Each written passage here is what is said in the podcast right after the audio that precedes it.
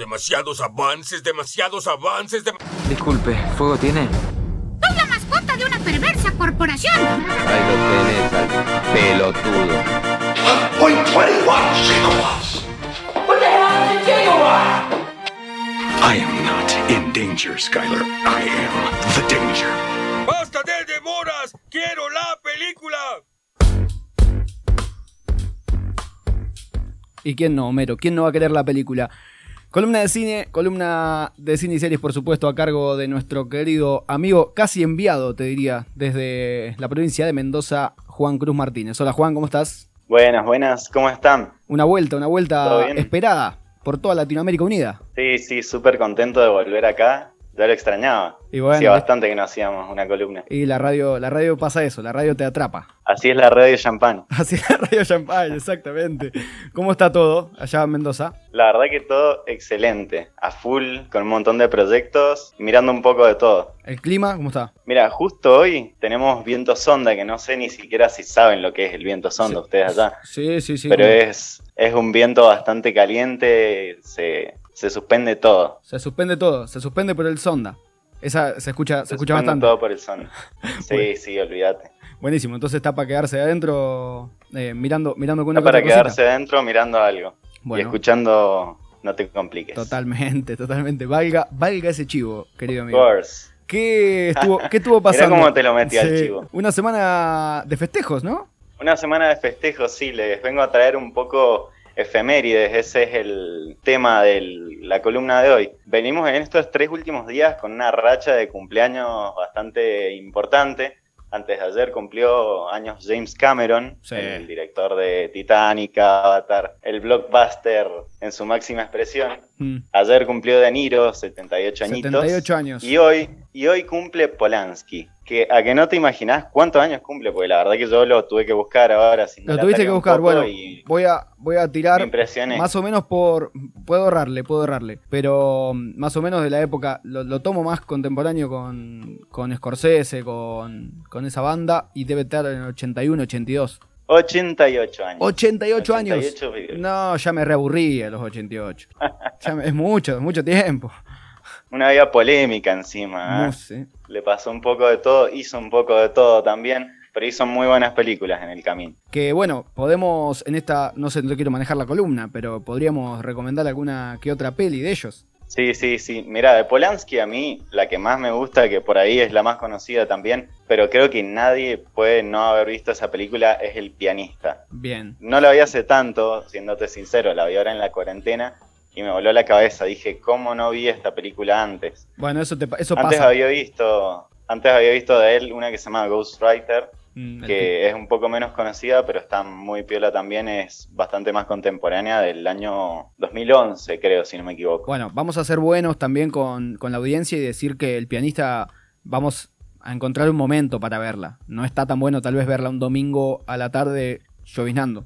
La ves un domingo a la tarde y te pegas un tiro, Sí, sinceramente. Es bastante sí, sí. bajón, pero, pero de la forma que está contada, también te va llevando sobre la historia, la historia de este pianista que está interpretado por Adrian Brody. Nada, peli increíble, infaltable Bien. en la biblioteca de cualquiera. Bien, perfecto. Una, una de Polanski. Eh, una de James Cameron. A ver, a ver cuál recomendás. Y a mí de Cameron me gusta Aliens, porque Ah, me gusta mucho la franquicia.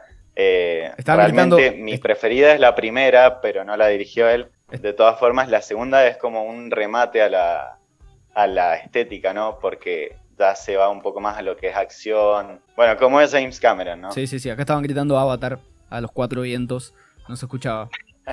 Eh, pero bueno, bien, bien. No, no se Tenemos una de Polanski, una de James Cameron. De De Niro, eh, como actor, ¿cuál te gusta más? Mira, por ahí caigo mucho en lo clásico, pero a mí Goodfellas, la verdad que me vuela el Bien. bocho y Bien, bien, bien, perfecto. sé que a vos te gustan otras también, ¿no? Sí, yo de De Niro elegiría, tal vez esto un poco influenciado por cosas que estuve viendo también en redes sociales, pero sí, como que no me había dado cuenta hasta ese momento en que tal vez hizo papeles muy, muy buenos, como en Jackie Brown de Tarantino, hace un gran papel Taran- eh, De Niro, perdón, que no, si no recuerdo, si no mal no recuerdo, es el mismo año que hace Hit también, junto a Al Pacino, y bueno, yo destacaría esas sí, sí. dos de una manera espectacular y bueno, como eh, a, a la manera de ver cine es, es, una, es una de mis favoritas. Y le abro acá el juego, lo tengo a ese y le quiero preguntar a él. eh, ¿De De Niro cuál, cuál elijo? Sí, Particularmente creo que me quedaría con el irlandés porque fue la vuelta después de, de mucho tiempo a, a la actuación a la pantalla grande y sobre todo con lo que fue Mm. el gran elenco que tuvo, el quedar ahí bien pegado y bien, bien durito. bien. Sí, Perfecto. además que fue, fue el remate porque De Niro últimamente, que le pasa a muchos actores reconocidos, ya venía siendo de De Niro, no, no te venía construyendo un personaje, no, ya era Robert De Niro en una película. Y ahí Bien. con el irlandés como que si bien hizo un papel clásico, se la jugó un poco más me parece. Un De Niro que la, trabajó con Coppola. Laburó con Coppola y ahí enganchamos con la otra efeméride. Eh, Apocalypse Now cumplió 42 años. Eh, bueno, empezamos contando un poco de qué se trata la peli, ¿no? Eh, es una peli del 79, 42 años atrás, hace una bocha, que, bueno, cuenta el viaje de un capitán, que es Martin Sheen, al que durante la guerra de Vietnam se le encomienda entrar en una zona re hostil que se llama Camboya y eliminar a Kurtz, que es un coronel que se volvió re loco y se convirtió en una especie de dios sobre los miembros de una tribu que son re heavy, heavy tipo asesinato, sacrificio, Mm. fuego, oscuridad. La película es una de mis preferidas, si no es mi preferida de Coppola, porque te va creando así una atmósfera que empezás todo muy abierto y se va yendo más pesada a medida que transcurre. ¿Puedo, Y no solo de- fue pesada en la ficción, ¿puedo, ¿Puedo agregar algo si se me permite? Sí, por supuesto. Sí, una, una pregunta en realidad, tipo, es una película que a mí particularmente me generó mucha mucha fiaca, puedo decir, sin, sin una palabra, mucha paja en realidad, ahora que estamos en un, un contexto más distendido, por lo que es la película en, en general, la densidad con la que empieza, lo- los efectos que te genera, ¿no? No, no sé si hay una, una película para iniciar a ver cine en general, pero no sé si justo Mm. Apocalipsis Now sería una de mis preferidas a la hora de hacerlo. Nada, quería hacer esa pequeña aclaración. No, no, no la recomendaría como la primera película que veas y tampoco la recomiendo ver un domingo lloviendo, Bien, todo estamos, nublado, como estamos- lo hice yo, así la vi yo a la eh, estamos película para. y encima vi estamos- la versión Redux que es, es creo que 50 minutos más larga. Bien, estamos para hacer una columna de cine sobre películas para ver un domingo a la tarde con llovizna.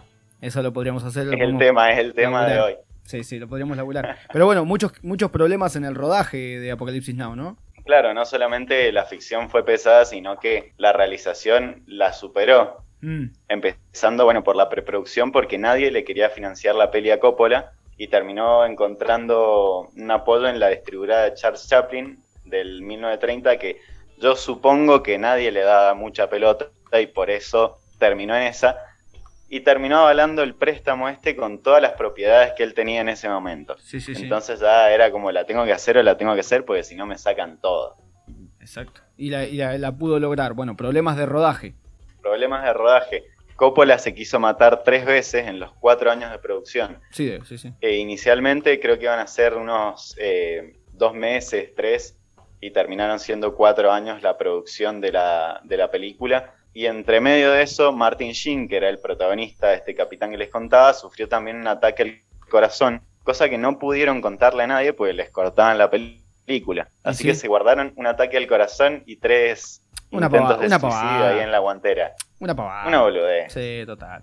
Bueno, eh, hablando de rodaje y estas cosas, podemos llegar a, podemos abrir eh, también el camino para nuestro querido invitado. Nuestro querido invitado que también te cuento que le gusta mucho Cameron y le gusta mucho Hit, contabas antes. Un crack. ¿Qué está pasando? Lo invitado. saludamos. Hola Fer, ¿estás ahí? Hola chicos, ¿cómo andan? ¿Todo bien? ¿Qué tal? Fer Dumas, director, están grabando juntos, están grabando La Casa, un cortometraje. Y bueno, hablando del problema del rodaje en, en Apocalypse Now, eh, extendemos a, a ustedes, nos pueden contar ustedes cómo fue, cómo es el rodaje de, de- de una película más que nada, como para ir abarcando un poco todo. Bueno, sí, en realidad esto es un cortometraje, es muy chiquito.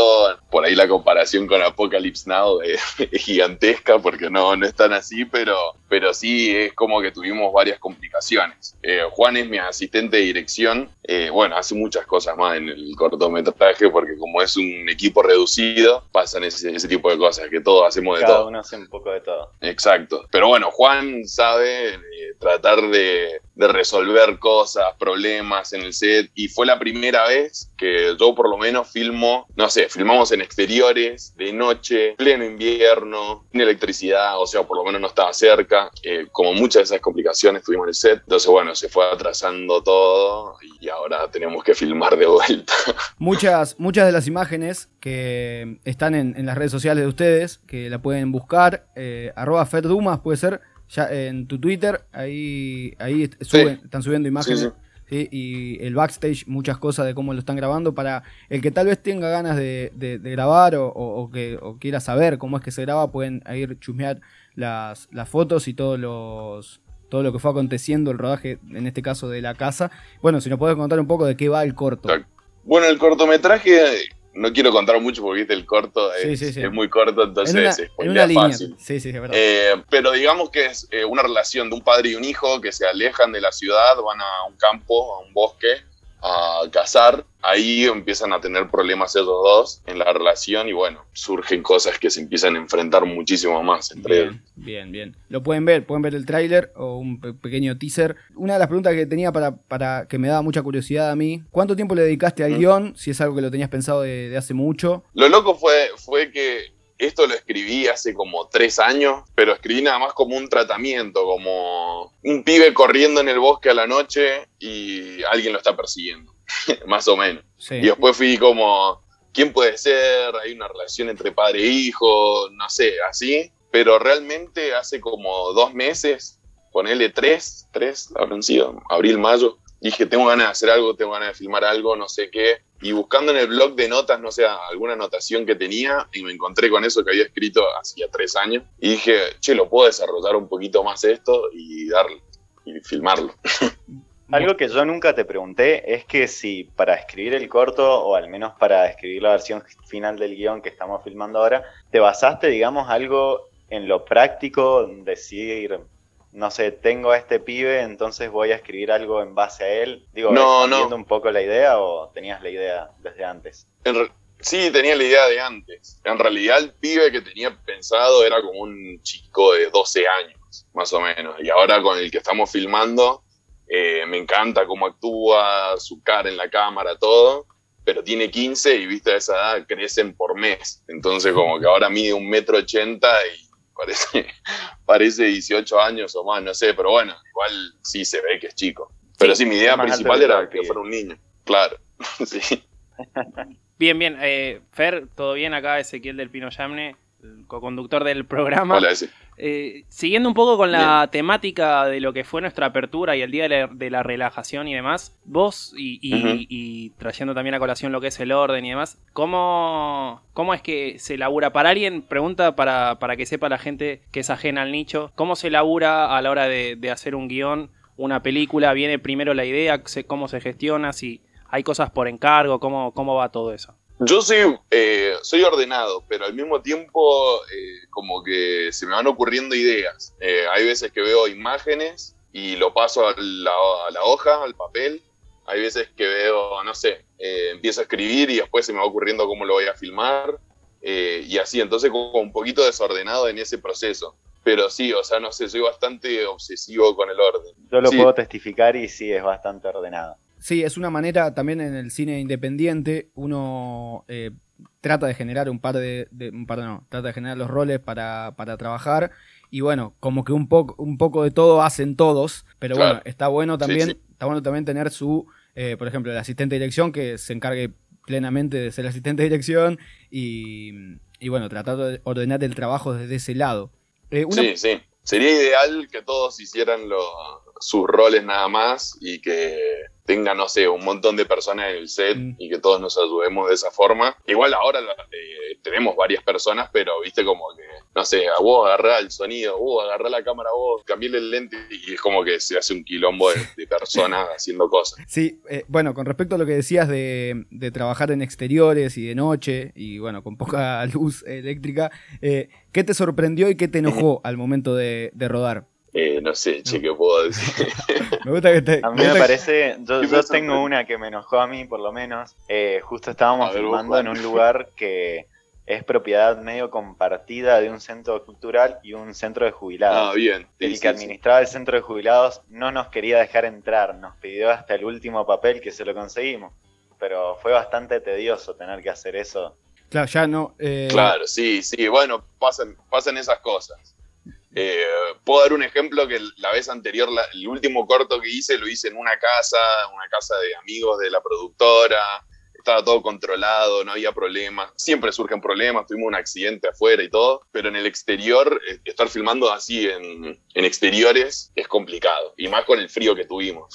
Estamos hablando con Fer Dumas, acá en la columna de cine y series de Juan Cruz Martínez. Muchísimas gracias, chicos, por, por, por este, por este rato. Para terminar, por supuesto, eh, quiero aclarar esto que no es, eh, no es menos importante, ¿no? Que es que hay un cafecito.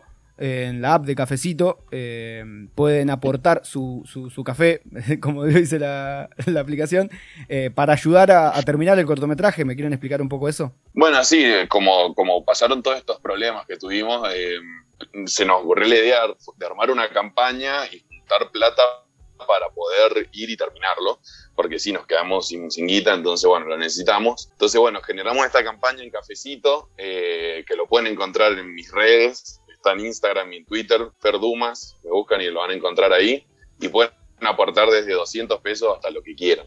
Así que, o compartiéndolo, sirve un montón. Sí, sí, también, ah, bueno, acá sí vamos a compartirlo desde las redes de Crash eh, y bueno, hay diferentes planes también, como agradecimiento, agradecimientos especiales, una van premier, Claro. Una van premier y un póster, o ser productor ejecutivo, eh, así que bueno, pueden, hay varios planes como, también hay una galería para ver cómo estaban, cómo estuvieron grabando, veo acá el maquillaje, veo ahí a, a ustedes dos viendo la cámara, eh, mirando el tiro, Sí. muy, eh, el Y tanque- también tienen el avance por ahí. Ahí está el avance también, por supuesto. El tanque de noche. Hay imágenes muy, pero muy eh, interesantes para, para chusmear y para meterse. Y bueno, por supuesto, para ayudar al cine independiente y para, para ayudar para seguir creciendo, para seguir haciendo, porque bueno, el arte es así de hermoso. Muchísimas gracias, chicos, por esto. ¿eh? No, no, por no. compartirlo y todo. Mu- Muchísimas gracias a ustedes por, por el tiempo y, y bueno, a seguir, a seguir metiéndole entonces. Gracias, Fer. Dale, gracias. Gracias, chicos. Dale, saludos, chicos. Bueno, Juan, Nos vemos en Abrazo la próxima columna. Nos vemos, supongo, eh, nos vemos a la próxima columna y vamos a meterle con, con películas para un domingo a la tarde. ¿Qué te parece? Nuevo tema de conversación, películas para un domingo a la tarde. Películas para un domingo a la tarde. Lloviendo y con sonda. Sí, sí, sí, lloviendo y con sonda. Muy, muy, muy nicho mendocino todo. Manso viento. Manso decimos. viento. Bueno, Juan, muchísimas gracias por, por el aguante. Siempre seguimos en contacto. Gracias, chicos, que anden muy bien. Ahí pasaba la columna de cine y series